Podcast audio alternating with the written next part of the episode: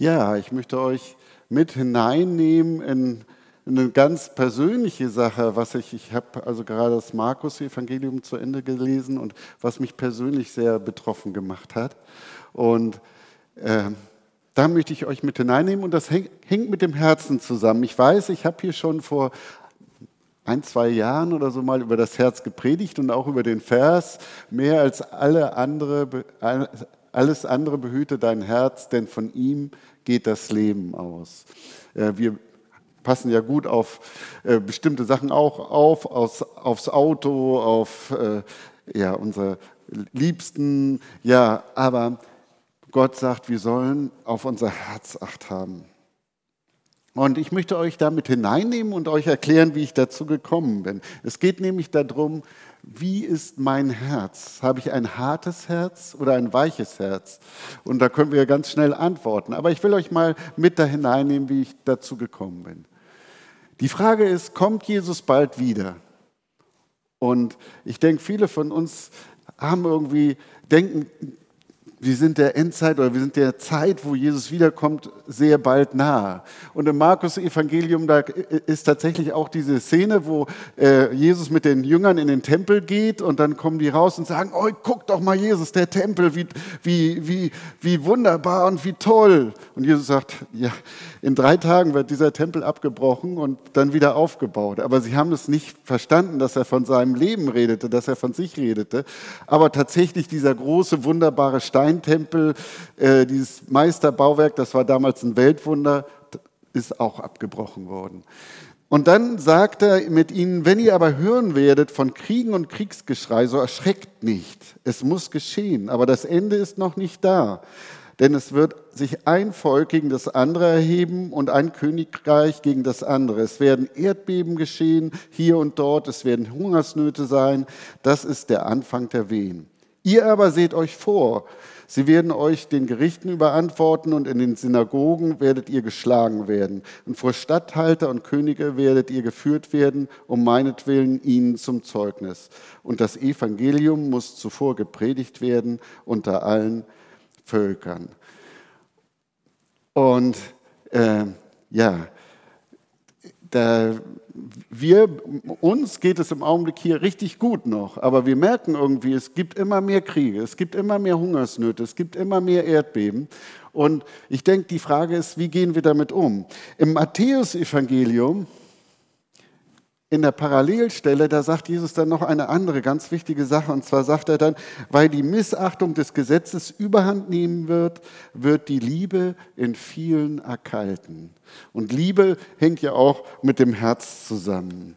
Und die Frage ist tatsächlich, wenn Jesus bald wiederkommt, wie sollen wir auf ihn warten? Wie sollen du und ich auf ihn warten? Was soll unsere Einstellung sein? Jesus sagt selber dann zu seinen Jüngern äh, in, der, in dem gleichen Kapitel in Markus 13, äh, sagt er, ähm, seht euch vor, wachet, denn ihr wisst nicht, wann die Zeit da ist.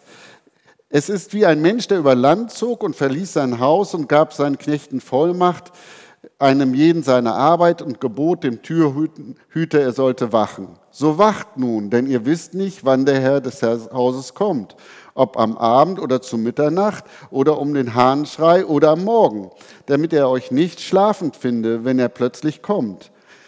Was ich, ähm, was ich aber euch sage, das sage ich allen, wachet.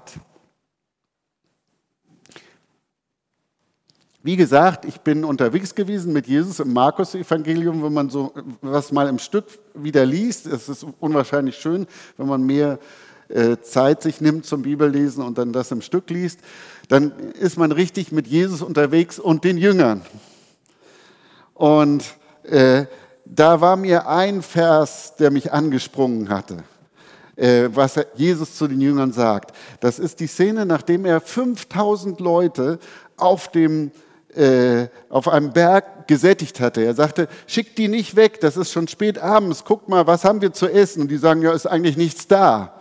Und Jesus äh, vollbringt dann ein Wunder und es werden 5000 Männer Ja, 5000 Männer, das, das heißt, das waren viel mehr. Ne? Also vielleicht waren das dann äh, 20.000 äh, oder so, ne? also mit den ganzen Familien, den Frauen, den Kindern und so. Also war eine große Menge. Die wurden alle satt. Und dann äh, schafft Jesus das, ich weiß nicht, wie er das gemacht hat. Er schickt die Jünger los über den See, dass sie schon mal rüberfahren und schickt die Leute nach Hause. Sagt, jetzt habt ihr gegessen, jetzt geht ihr nach Hause. Und Jesus zieht sich zurück ähm, auf dem Berg und betet. Und als er dann, wahrscheinlich muss er das gesehen haben, vom, vom Berg aus sieht, dass sie Schwierigkeiten haben, Not haben äh, mit dem Rudern, da heißt es dann, und er sah, dass sie beim Ruder Not litten. Das ist nur als kleine Nebenbemerkung. Jesus sieht, wenn du Not leidest. Jesus sieht, wenn du Schwierigkeiten hast. Denn der Wind stand ihnen entgegen. und um die vierte Nachtwache kommt er zu ihnen auf dem See gehen und er wollte bei ihnen vorübergehen. Als sie aber auf dem See, ihn auf dem See, See gehen sahen, meinten sie, es sei ein Gespenst und schrien. Denn sie sahen ihn alle und erschraken. Und sogleich redete er mit ihnen und sprach zu ihnen, seid getrost, ich bin's, fürchtet euch nicht. Und er stieg zu ihnen in das Schiff und der Wind legte sich. Und sie erstaunten bei sich selbst über die Maßen und wunderten sich. Denn sie waren noch nicht verständig geworden durch die Brote, denn ihr Herz war verhärtet. Da habe ich mich auch gefragt, wie ist mein Herz? Und das äh, war ja nicht die einzige Stelle. Dann, äh, danach, äh, als Jesus dann auf der anderen ähm, ähm, Seeseite ist, kommen die Pharisäer und provozieren ihn und sprechen mit ihnen über die Reinheitsgebote, über ihre Reinheitsgebote. Und da sagt dann Jesus Folgendes, ähm, Markus 7, Begreift und versteht ihr denn immer noch nicht? Habt ihr auch jetzt noch ein Herz, das verhärtet ist? Ihr habt Augen und seht nicht, habt Ohren und hört nicht. Denn ihr, äh, denkt ihr denn nicht darum, daran, als ich die fünf Brote für die 5000 brach, wie viele äh, Körbe voll Brocken habt ihr da aufgelesen? Sie antworteten ihm zwölf.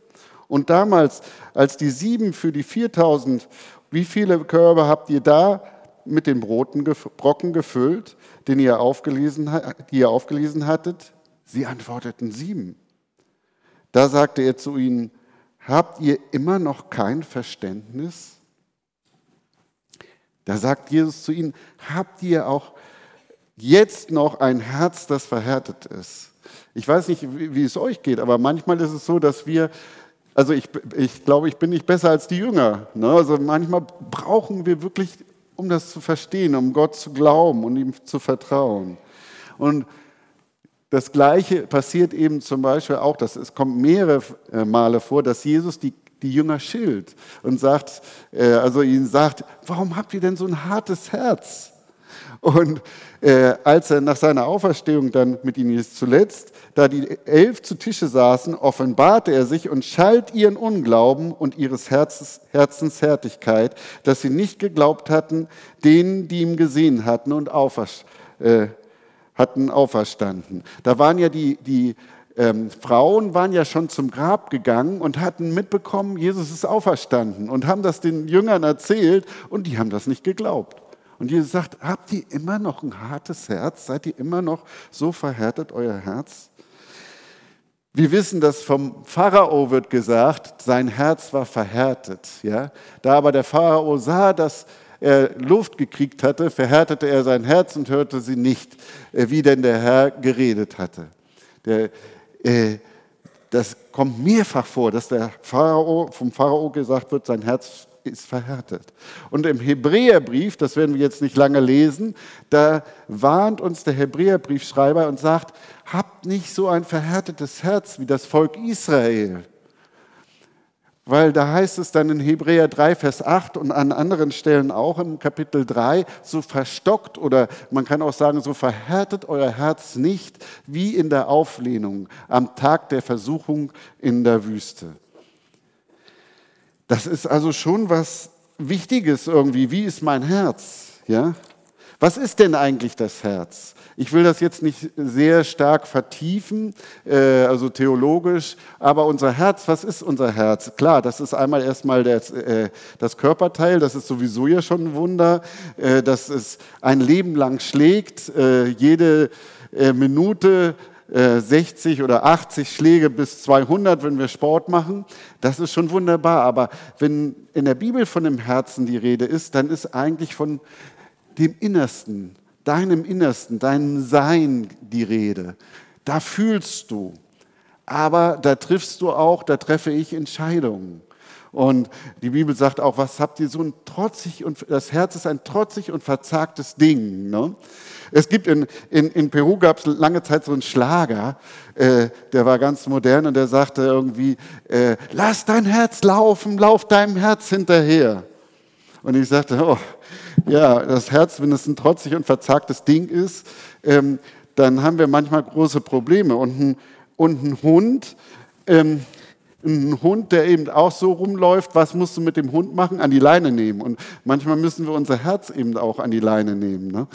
Ähm, ja, also wir treffen Entscheidungen mit uns. Was ist eigentlich denn jetzt nun ein hartes Herz und was ist ein weiches Herz? Mal sehen, ob wir das so ein bisschen uns verständlich machen können. Ein hartes Herz, ein weiches Herz. Ein hartes Herz, das haben wir schon ein bisschen mitbekommen, ist ungläubig, vertraut Gott nicht. Ein weiches Herz glaubt und vertraut. Ein hartes Herz und mein hart, Herz hart ist, ist es Unverständnis. Es versteht nichts, kapiert nicht. Ne? Ein weiches Herz ist verständig, will verstehen. Das ist ja, fängt da ja schon manchmal an. Wollen wir überhaupt verstehen? Ne? So, ich habe so manchmal Auseinandersetzungen mit, mit meinem Jüngsten oder so, dann, dann will der gar nicht. Dann versuche ich ihm was zu erklären und der sagt, nee, nee, nee, das will ich gar nicht hören. Das bringt mich dann immer richtig auf die Palme. Ein hartes Herz ist ungehorsam, rebellisch und ein weiches Herz ist gehorsam, bereit zu gehorchen. Ist mein Herz bereit zu gehorchen? Warum ist es so wichtig, ein weiches Herz zu haben? Habe ich mich dann gefragt. Unser Herz bestimmt über unsere Beziehung, bestimmt über deine Beziehung, über deine Beziehung zu Gott und über deine Beziehung zu den Mitmenschen. Wenn unser Herz hart ist, also wir haben, vielleicht habt ihr auch schon Menschen mitbekommen mit einem harten Herzen, ne, und kommt auch in der Bibel vor, also nicht nur gegenüber Gott, sondern auch den Mitmenschen. Deswegen ist es so wichtig, dass wir uns darüber Gedanken machen. Jesus hatte ein weiches Herz. Das sieht man immer wieder. Die Jünger sagten zum Beispiel, äh, oder da oben eben auf, der, auf dem in der Einöde oben auf dem Berg, da denkt Jesus daran, sagt, jetzt ist es schon Abend und ich kann sie nicht so einfach ohne zu essen nach Hause schicken. Also er denkt an die Leute und sagt, ja, die sollen jetzt was essen. Und denkt eben daran. Und Jesus denkt eben auch so an uns, sieht, wenn wir Not leiden. Oder die Jünger, die hatten da ja auch ein bisschen verhärtetes Herz, die störte das, dass die, äh, dass, Jesu, dass die Leute die Kinder brachten alle. Ne? Und auf einmal waren lauter kleine Kinder da und äh, Jesus konnte gar nicht predigen und so. Und die Jünger haben gesagt, jetzt macht mal halblang, äh, schiebt mal die Kinder beiseite, äh, wir wollen hier jetzt richtig theologisch was verstehen. Und dann hat Jesus gesagt, nee, halt, Bringt die Kinder zu mir, die können sich bei mir auf den Schoß setzen, ich segne die. Und Jesus hatte, hat eben ein weiches Herz und sagt, lass die Kinder zu mir kommen. Aber die Frage ist, was macht denn mein Herz hart? Ich weiß nicht, ob ihr sagen könnt oder äh, ob ich, ich kann eben nicht immer sagen, mein Herz ist immer gleich. Also es ist schön, dass Gott an meinem Herzen arbeitet, äh, aber äh, manchmal verhärtet sich das Herz auch. Und was macht das Herz hart? Es ist die Sünde. Das ist einer der Punkte. Und da gibt es zum Beispiel den Neid. Ja? Der Neid, zu sehen, was der andere hat, was ich nicht habe oder so, das ist eine Sünde, die über die ganze Menschheitsgeschichte alles vergiftet hat, äh, zerstört hat. Eben fing an damit, dass äh, Kain seinen Bruder erschlug, äh, Abel. Und zum Schluss heißt es dann, Jesus wurde überliefert von den Pharisäern aus? Neid. Ja. Und ich habe mich dann gefragt, schon vor langer Zeit habe ich mich mal gefragt, wie kann ich denn gegen Neid angehen? Wie kann ich, ich habe das, glaube ich, euch auch schon mal erzählt, ne? als ich in Ecuador noch lebte, äh, da im Krankenhaus arbeitete, da äh, kriegte der Krankenhausdirektor, unser Nachbar, der Dr. Smollingen, der kriegte ein riesen nagelneues Auto, so ein richtig, oh, super toll. Und dann hörte ich von einigen so aus der Gemeinde, äh, der Dr. Smollingen, der kriegt immer so, so tolle Sachen geschenkt und so. Und richtig so ein bisschen, ja, eifersüchtig, ne? Neid und Eifersucht. Und irgendwie habe ich gedacht, ja. Und da habe ich dann gelernt, wenn ich lerne zu danken für das, was Gott dem anderen schenkt, das hilft. Das hilft gegen den Neid, das hilft gegen die Sünde des Neids. Dann kann ich mich nämlich mitfreuen. Und dann war das tatsächlich so. Danach hat er uns dann eingeladen mit äh, auf eine Tour in seinem Wagen äh, durch die Gegend und das war richtig schön. also Neid. Äh, Sorgen. Ja, das war die Sache, wo ich mit dem verhärteten Herz darauf gekommen bin. Ich habe mir nämlich Sorgen gemacht. Habt ihr euch äh, mal Sorgen gemacht letzte Woche? Ja, das geht ganz schnell. Äh, und dann sah ich, äh, also ich hatte, äh, hatte gelesen und dann habe ich, ja, wie geht das, was mache ich denn jetzt? Und dann sah ich da draußen einen Vogel sitzen auf dem, äh, auf dem Strauch. Ich habe gesagt, Mensch Gott, du, du kümmerst dich um diesen Vogel, ne? dass der was zu essen hat, dass es dem gut geht, dann wirst du dich auch um mich kümmern. Aber so ist das mit den Sorgen. Sorgen können unser Herz verhärten. Jesus sagt ja im Beispiel von dem Seemann, äh, dass, das, dass die Sorgen und Probleme der Zeit eben auch äh, den Boden äh, also aufwachsen und dann die Saat ersticken, dass Gottes Wort nicht aufkeimen kann. Dann ist ganz klar die Sünde des Stolz und des Hochmuts. Ja? Mit jemandem, der stolz ist oder der hochmütig ist, ist schwierig zu reden, ne? ist schwierig, dem was zu sagen. Und so ist Gott manchmal mit Menschen eben beschäftigt, die hochmütig sind, die stolz sind. Äh, der Stolz ist manchmal das Hindernis damit, äh, dass Gott eben in Menschenleben äh, handeln kann, etwas verändern kann. Aber es können auch Traditionen sein. Traditionen. Da müssen wir auch echt aufpassen. Das war bei den Pharisäern ja so. Ne? Ich hätte das ja erzählt, dass die Pharisäer dann mit Jesus über die Speisegebote stritten und, ähm, und dann sagten, warum waschen sich deine Jünger nicht die Hände nach diesen Geboten? Das äh, ist ja, geht ja nicht. Und ich lese mal vor ab Vers 5. Da heißt es, daraufhin fragten ihn die Pharisäer und Schriftgelehrten, warum wandeln deine Jünger nicht nach der Überlieferung der Alten, sondern essen das Brot mit ungewaschenen Händen? Er aber antwortete und sprach zu ihnen, Trefflich hat Jesaja von euch Heuchlern geweissagt, wie geschrieben steht: Dieses Volk ehrt mich mit den Lippen, doch ihr Herz ist fern von mir. Vergeblich aber verehren sie mich, weil ihre Lehren weil sie ihre Lehren vortragen, die Menschengebote sind. Denn ihr verlasst das Gebot Gottes und haltet die Überlieferung des Menschen ein. Waschungen von Krügen und Bechern und vielen anderen ähnlichen Dingen tut ihr. Und er sprach zu ihnen, trefflich verwerft ihr das Gebot Gottes, um eure, Über um eure Überlieferung festzuhalten. Denn Mose hat gesagt, du sollst deinen Vater und deine Mutter ehren. Und wer Vater und Mutter flucht, der soll des Todes sterben. Bis dahin erstmal. Das war also ein Problem, die Tradition. Jesus sagt auch zu den Jüngern dann, hütet euch vor dem Sauerteig der Pharisäer. Und dann sagen die Jünger, ja klar, wir haben, äh, äh, das hat Jesus gesagt, weil wir die Brote vergessen haben, die wir da noch hatten. Dann sagt Jesus, habt ihr es immer noch nicht verstanden? Also habt ihr immer noch ein hartes Herz? Aber jetzt kommt die Frage eben, wie bekomme ich denn wieder ein weiches Herz? Wie kann ich ein weiches Herz behalten oder wie bekomme ich ein weiches Herz? Und da möchte ich einige Punkte, das hängt alles miteinander zusammen, aber einige Punkte euch mit auf den Weg geben. Das erste ist, ein weiches Herz ist Gnade. Ja, und wir müssen verstehen, was Gnade ist. Wir müssen in der Gnade leben. Ne? Und ich finde es so schön, wir haben in, bei uns in der Gemeinde äh, vor drei, vier, zwei, drei Monaten oder so habe ich darüber äh, gepredigt, dass Petrus sagt, wachset aber in der Gnade. Ne? Und wie kann man denn in der Gnade wachsen, habe ich mich gefragt. Was bedeutet denn das? Ne? Also erstmal geht es darum, dass du Gott vertraust, ihm dein Herz anvertraust, ihm sagst, Gott, ich vertraue dir. Und dann heißt es in Petrus, 2. Petrus 3, Vers 18, wachset aber in der Gnade und Erkenntnis unseres Herrn und Heilands Jesus Christus. Ihm sei Ehre jetzt und für ewige Zeiten. Wie kann ich in der Gnade wachsen? War da meine Frage. Ich will jetzt nicht diese ganze Predigt halten zu dem Thema, aber nur wenn ich verstehe, was ich getan habe, nur wenn ich verstehe, was die Last meiner Sünde ist, kann ich auch Gottes Gnade in seiner Größe begreifen. Nur wenn ich das verstehe, wenn ich das klein mache, werde ich nie Gottes Gnade begreifen. Ich denke, dass viele von uns verstehen das, die Jesus äh, aufgenommen haben in ihr Leben. Aber es bringt nichts, du kannst Gott nichts vertuschen. Du kannst nicht sagen, ja, das, das sieht keiner, das kriegt keiner mit. Und nur wenn ich meine Sünde zugebe und bereue, kann ich die Gnade erleben. Ja?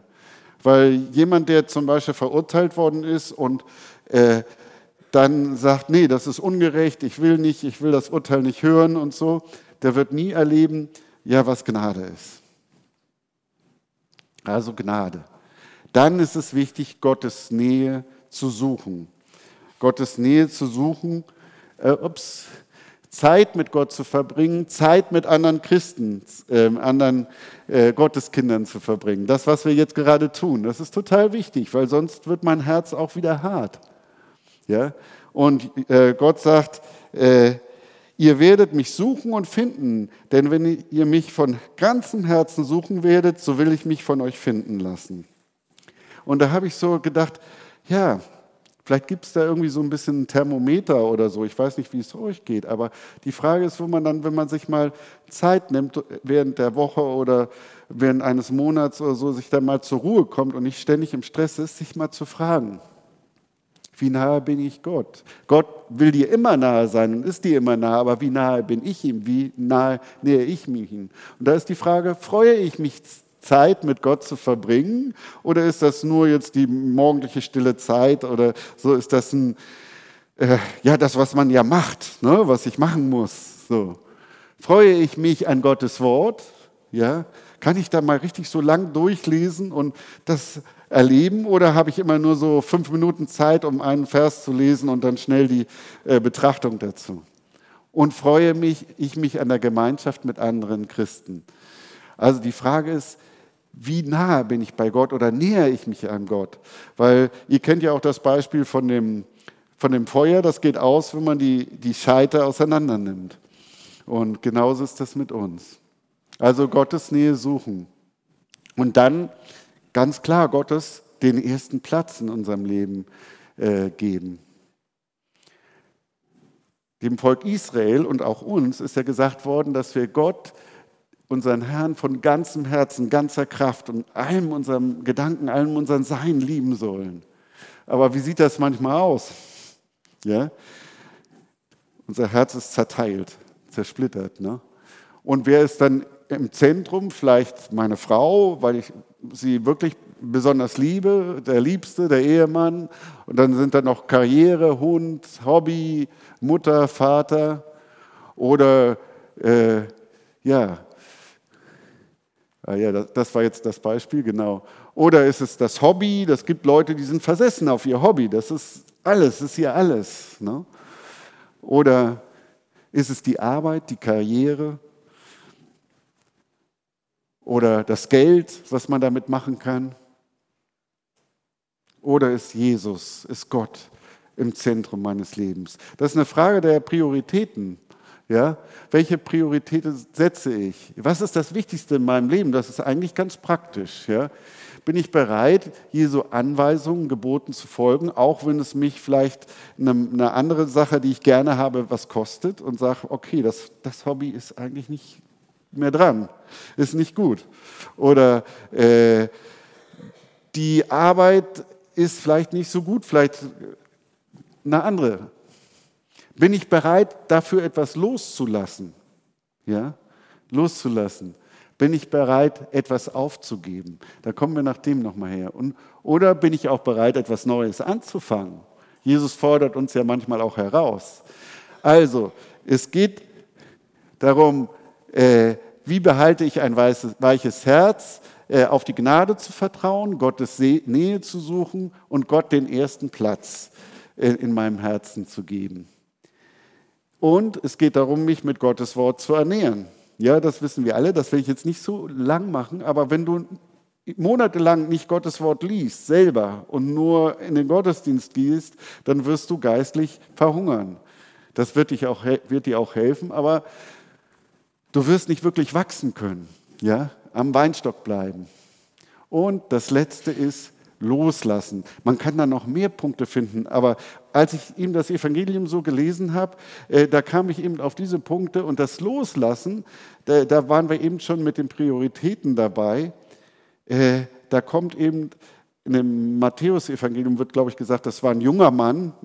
Äh, Im Markus heißt es nur ein Mann, der war sehr reich und der ist dazu aufgefordert worden, eben, Jesus sagt ihm, verkauf alles und gib es den Armen.